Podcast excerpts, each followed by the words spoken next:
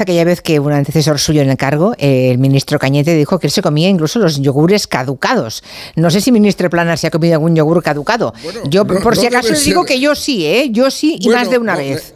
No, no, efectivamente, no. Lo he comentado alguna vez con, con, Miguel Arias, con el ministro de Agricultura, que fue el que hizo esa declaración. Sí, Cañete. Eh, yo, yo, yo hoy mismo, esta mañana, también he consumido un producto lácteo cuyo consumo preferente estaba situado a finales de diciembre y no pasa nada.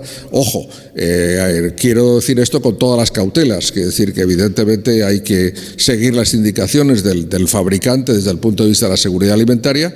Por eso, justamente, es un tema muy técnico, pero hay un debate debate abierto en Europa.